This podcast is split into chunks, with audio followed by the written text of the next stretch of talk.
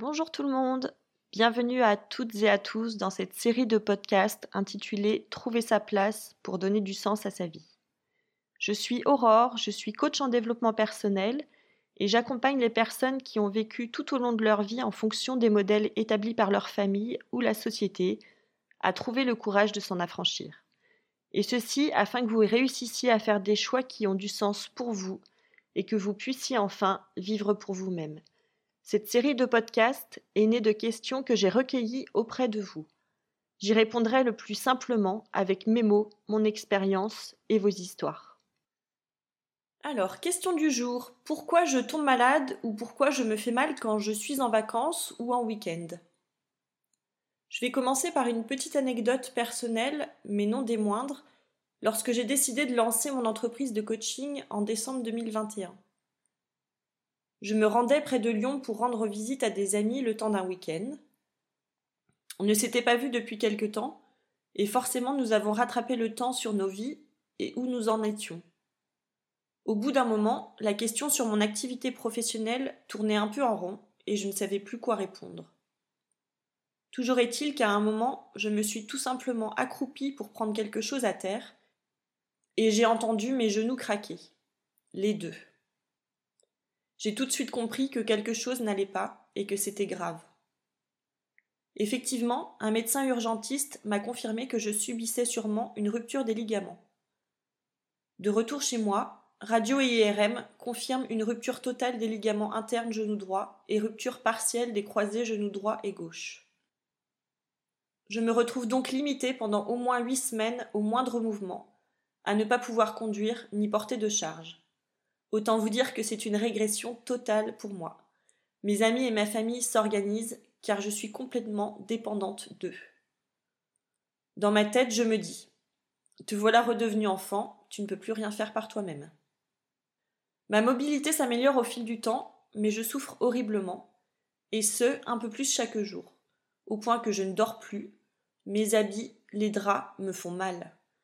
Les médecins n'y comprennent rien, et n'ont surtout plus de solution pour moi. Dès cette rupture, je me questionne. Pourquoi j'ai cet accident au moment où je veux exercer? Pourquoi je ne guéris pas normalement? Et surtout, pourquoi je souffre autant? Une autre chose à noter, c'est que pour une fois, je suis plutôt dans un bon état d'esprit.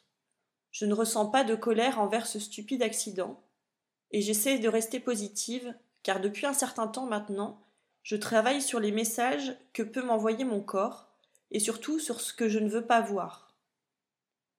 Je me suis pour cela fait accompagner par différents thérapeutes. Je patiente tout de même trois mois. On m'annonce que je ne pourrai pas reprendre l'équitation et les sports d'eau avant longtemps. Et là, je réagis. Je suis en colère et surtout je décide d'agir. C'est ok que mon corps m'envoie un message, que d'ailleurs je ne comprends toujours pas, mais pas OK pour me couper de ce qui me fait du bien. Je fais alors la rencontre d'une personne qui va tout simplement me demander à quoi me renvoie cet immobilisme du genou. La réponse est simple. Ma peur. Ma peur de tout, de ma nouvelle vie, de mon nouveau métier, d'avoir toutes les possibilités devant moi. Croyez-le ou non, quinze jours après je remontais à cheval. Je fais souvent le rapprochement entre cette anecdote et les témoignages de blessures, d'accidents, de maux ou de maladies. À qui cela n'est pas arrivé de tomber malade le lendemain des vacances tant attendues? Qui ne s'est pas foulé la cheville ou autre durant une super sortie? Qui n'a pas eu une migraine ou une gastro avant un rendez-vous important? Je ne cherche pas ici à faire de généralité, je suis juste observatrice et je remarque que cela arrive. On parle souvent de notre mental. On le met en avant, on le valorise, on développe notre apprentissage, notre logique, notre esprit d'analyse. L'apprentissage du bien-être du corps est quant à lui plutôt récent. Qui nous apprend à développer notre rapport au corps, à l'accepter, à prendre soin de lui, à l'écouter? L'attention et l'étude du corps se développent aujourd'hui parce que notre attention et nos préoccupations aux maux ou maladies sont croissants. Un lien est fait entre le corps et le mental. Moi, j'imagine mon corps comme un messager. Il m'envoie un signal qui peut être un état, une douleur, une gêne, une blessure ou que sais-je encore. Mes réflexes d'avant étaient de me mettre en colère si j'étais malade, puis de prendre rendez-vous chez le médecin et d'obtenir une ordonnance. J'avais pris soin de moi. À aucun moment je ne me disais j'ai ça, pose-toi et observe.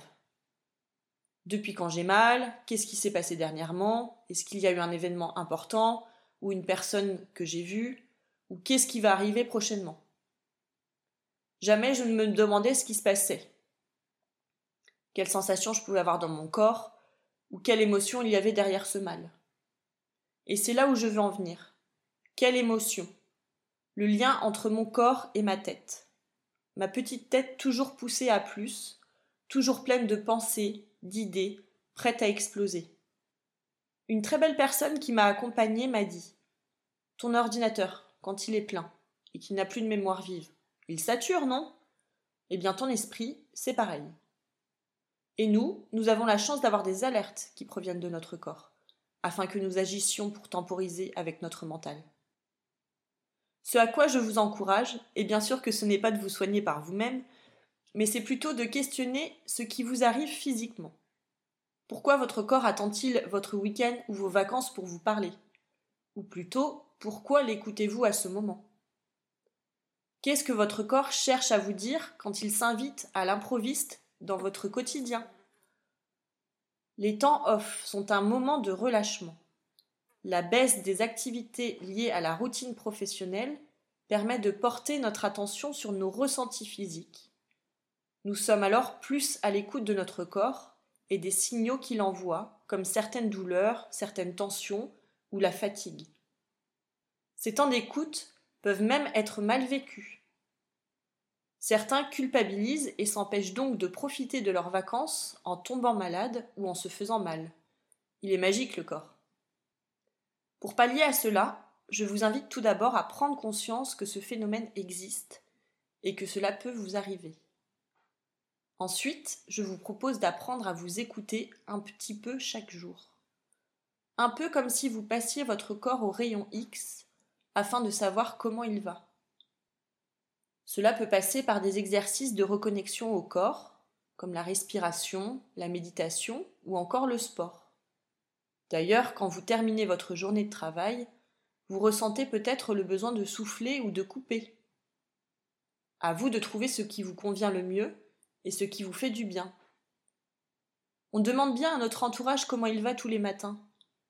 Pourquoi on ne se le demanderait pas à nous-mêmes chaque jour afin d'éviter les déconvenus?